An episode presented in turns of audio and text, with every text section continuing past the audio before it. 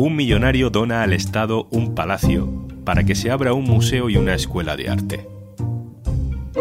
El jefe de ese Estado decide que el lugar es tan bonito que mejor utilizarlo como residencia de vacaciones para él y para los futuros reyes. Soy Juan Luis Sánchez. Hoy en un tema al día, Palacio de Marivent, historia de un expolio real.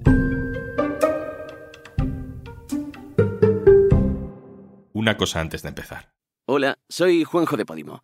Sabes que Podimo es una app en la que puedes escuchar un montón de podcasts de True Crime, conversaciones loquísimas, entrevistas, humor, vamos, un poco de todo. Y por ser oyente de un tema al día, te regalamos 60 días para que puedas escucharlo todo gratis.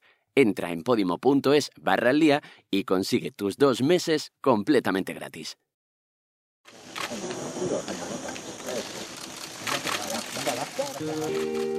Decimos Palacio de Marivent y se nos vienen a la mente camisas de verano y ropa informal, glamour de noche mallorquina, fiestas de alta sociedad. Pensamos en Marivent y vemos a los reyes, los de ahora o los de antes, bronceados, posando para los medios de comunicación con toda su familia, yendo a alguna regata, volviendo de alguna excursión. Doña Leticia cumple 15 años viviendo aquí Mallorca. No sé si puede hacer balance de cómo han sido estos años, de, de cómo vive la isla y qué le parece. En la imagen asociada al Palacio de Marivent hay jardines frondosos y una escalera de entrada a una enorme mansión. Esa escalera es escenario de las vacaciones de nuestra familia real, a la que hemos visto crecer en las fotos con la llegada de nuevos miembros y a la que hemos visto menguar con la desaparición de infantas y la aparición de líos de todo tipo. Es la residencia de verano de los reyes y también se dejan ver por allí en Semana Santa. En tiempos de Juan Carlos I se hospedaron allí visitas ilustres, Gorbachev, Bill Clinton, la reina Isabel II, Lady Di y su familia. Inside the palace, away from the brilliant sun, Prince William insisted on sitting with King Juan Carlos. They clearly get on well. Vámonos a Mallorca. Angie Galvin, directora del diario.es en Baleares. Hola. Hola, buenas, Juanlu. Tú vives en Palma, eres de Mallorca. Para quienes no tenemos la suerte de conocer bien aquello, ¿cómo es el Palacio de Marivent? Pues el Palacio de Marivent está ubicado en la zona suroeste de Palma. Para los que no conocen eh, la ciudad de Palma, pues esto es un emplazamiento magnífico, la verdad. Es como una masía enorme que está situada en una especie de acantilado y frente a las aguas cristalinas del mar Mediterráneo, ¿no? Y rodeado además de un jardín muy grande y precioso. Ciertamente se conoce poco de cómo es el palacio por dentro, porque no está abierto ni al público ni, por supuesto, a los periodistas. Sabemos, por ejemplo, que el edificio ocupa alrededor de 1.800 metros cuadrados, que incluye cuatro plantas, etc. Además, debemos tener en cuenta que, tal y como publicó mi compañero Aitor Ribeiro, se llevaron a cabo unas obras por parte de la Casa Real que a día de hoy son desconocidas para el público. Por tanto, el gran misterio es qué esconde el palacio. Dices que el palacio no se puede visitar, ¿no? No hay ninguna parte que esté abierta al público de alguna manera. A ver, eh, se dice que la recepción real que nosotros tuvimos el año pasado en Maribén fue la primera vez que los reyes abrieron las puertas del Palacio de Maribén a la sociedad civil, ya que antes la recepción real se celebraba en otro palacio ubicado también en Palma, el Palacio de la Almidaina. Entonces, para que te hagas una idea, la primera vez que la sociedad civil pudo acceder al palacio fue el año pasado aunque realmente nosotros, los invitados, solo estuvimos en una terraza muy grande que está ubicada en la entrada del palacio, no llegamos a entrar dentro. El resto de ciudadanos de Mallorca solo pueden visitar los jardines, que están abiertos durante determinados meses al año, evidentemente cuando los reyes no están, y esto es posible a partir, si no me falla la memoria, del año 2017, gracias a un acuerdo entre las fuerzas políticas izquierdas que gobiernan la comunidad autónoma. Angie, ¿quién paga el mantenimiento de esa residencia? A ver, cabe recordar, Juanlu, que Maribén no pertenece a Patrimonio Nacional, sino al Gobierno Balear, ¿no? Entonces, esto lo pagamos entre todos los contribuyentes. En el año 2023, el Gobierno ha presupuestado alrededor de 1.100.000 euros más o menos para el mantenimiento y la conservación del complejo de Maribén. Y aquí, pues bueno, pues se incluye gastos de personal, de agua, de luz. También es verdad que Patrimonio Nacional también se encarga del mantenimiento y del personal de una de las fincas del complejo de Maribén y que esto supone más o menos una media de 220.000 euros al año. Angie Galvín, compañera, muchas gracias. Muchísimas gracias a ti, Juan, es un placer. Aitor Ribeiro, hola. ¿Qué tal? ¿Cómo estás, Juanlu? Aitor Ribeiro es el periodista del diario.es que esta semana ha publicado una documentación muy relevante sobre el origen de este palacio, de cómo acaba siendo la residencia de vacaciones de la familia real. Vamos a empezar por el principio. Aitor, ¿quién construye el palacio de Marivent? Pues el, Palacio de Marivent es curioso porque este mismo año se cumple un siglo del inicio de, de su construcción. Fue un encargo en 1923 de Johannes Saridakis, que era un griego que nació en la ciudad egipcia de Alejandría, hizo fortuna en Chile con la minería y luego en su madurez se instaló en Mallorca, se enamoró de la isla y mandó construir una gran residencia en un terreno privilegiado con unas espectaculares vistas al mar que ocupa pues, alrededor de 60.000 metros cuadrados. ¿Y cómo pasa esa lujosa propiedad privada a manos públicas? ¿Cómo pasa a pertenecer al Estado? Pues, Saridakis es, además de eh, muy rico para la época, es artista y además es, un filántropo, eh, compra múltiples obras de, arte, cientos de, de ellas y las va guardando en el palacio y cuando se acerca eh, la vejez, decide legar toda esa ingente colección artística a la por entonces provincia de Baleares. Estamos hablando de principios de los años 60 del siglo pasado, todavía bajo la dictadura franquista. Son cientos de obras de arte de distintas disciplinas, eh, autores y, épocas, aunque la composición exacta de esta colección es uno de los secretos mejor guardados de esta historia.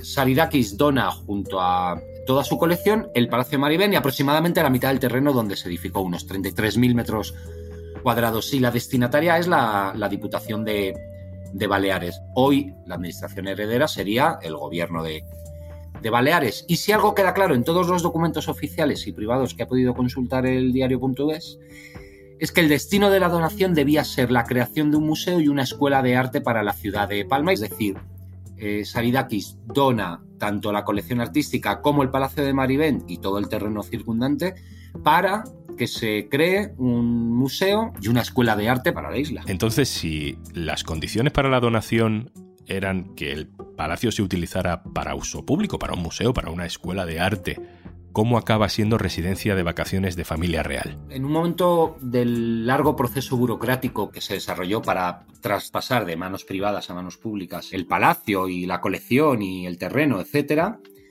se introducen los estatutos de la fundación que se crea para regir los eh, designios del, del museo y demás, se introduce una cláusula por la cual el entonces jefe del Estado, es decir, Francisco Franco, podría utilizar el palacio como residencia cuando visite la isla, la provincia, etc. Así queda escrito en los estatutos eh, finales que se redactan pues, en 1973-74, es cuando ya por fin se da el visto bueno a, los estatutos y a, la, creación de la fundación, que digamos va a ser la que formalmente sea la dueña de, de Marivent y de todo el legado.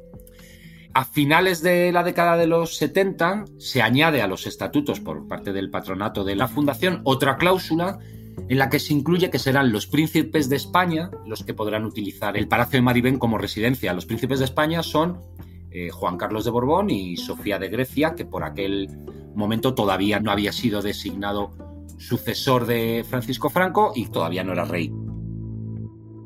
Aitor, sobre ese museo que se suponía que iba a haber, sobre esa escuela que era lo que el filántropo había proyectado para su palacio? ¿Se sabe algo? ¿Llegaron a existir? Sabemos que en los años 60 del siglo pasado, a finales, probablemente en algunos momentos de principios de la década de los 70, se pudo visitar el museo con algunas eh, obras, alguna exposición, etc.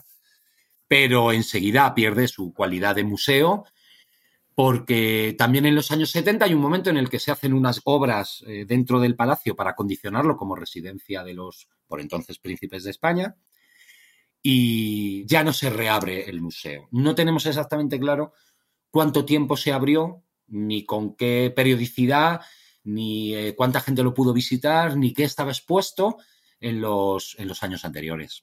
Saridakis decías antes que era un gran coleccionista de obras de arte de gran valor. ¿Cuántas son o cuántas eran? No sé, ¿dónde están? Pues las obras de arte son cientos, hay alguna referencia que eh, las cifra en más de mil. El número exacto y qué tipo de obras, de qué autores, etcétera, no lo conocemos.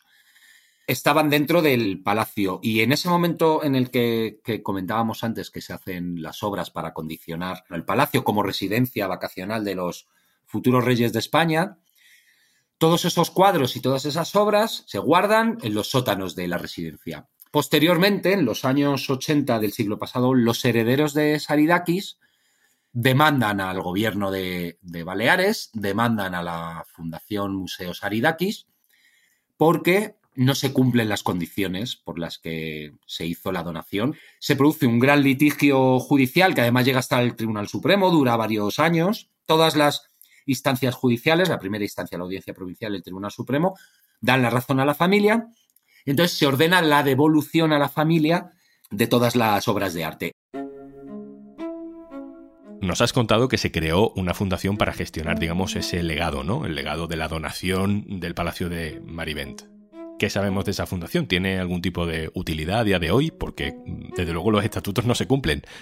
El régimen franquista, digamos que incumple los estatutos y pone en marcha el modelo que permitirá la digamos, usurpación del palacio y del terreno y poco a poco se va convirtiendo en una residencia de uso privado para, primero, Franco, pero evidentemente luego para los príncipes de España, Juan Carlos de Borbón y Sofía de Grecia, posteriormente reyes de España y ahora eh, Felipe VI la, y la reina Leticia.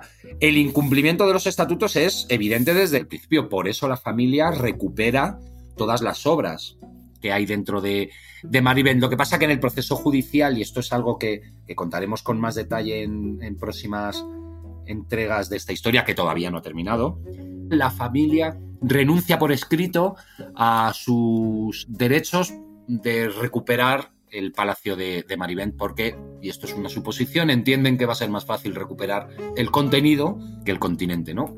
De hecho, no hay rastro de la fundación. También estamos desde el diario.es intentando que el gobierno de Baleares, la Casa Real o alguien dé cuenta de, esa fundación. ¿Qué ha pasado con esa fundación? ¿En qué momento deja de existir? ¿Por qué nadie ha respondido a los requerimientos?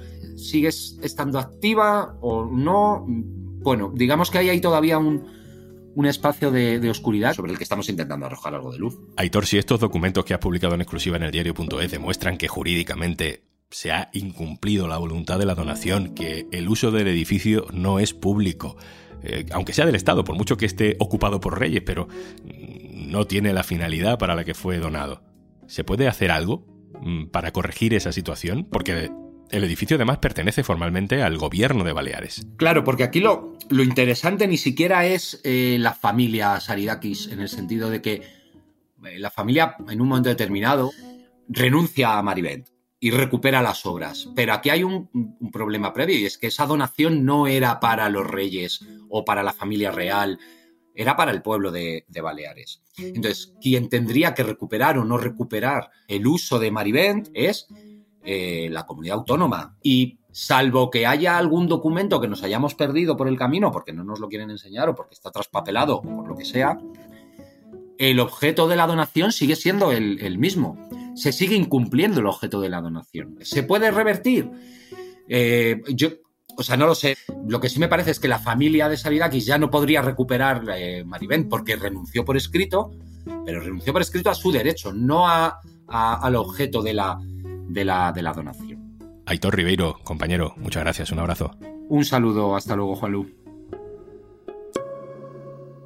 Y antes de marcharnos, déjame decirte que si quieres que sigamos investigando sobre las propiedades que usa la Casa Real, como ya hicimos también con El Pardo, necesitamos tu apoyo. Arte socio, arte socia del diario.es.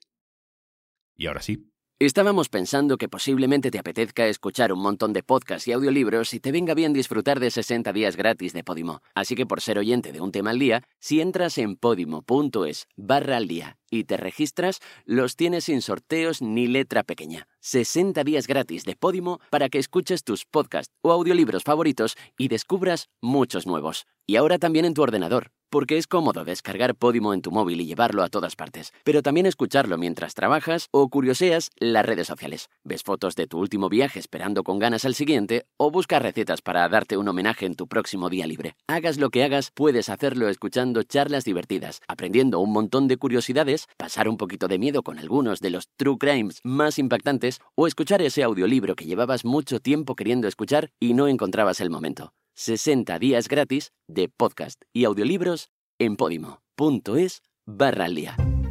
Esto es un tema al día, el podcast del diario.es. Si te gusta lo que hacemos, necesitamos tu apoyo. Hazte socio, hazte en el diario.es barra socio. Este podcast lo producen Carmen Ibáñez, Marcos García Santonja e Izaskun Pérez. El montaje es de Pedro Nogales. Yo soy Juan Luis Sánchez. Mañana, otro tema.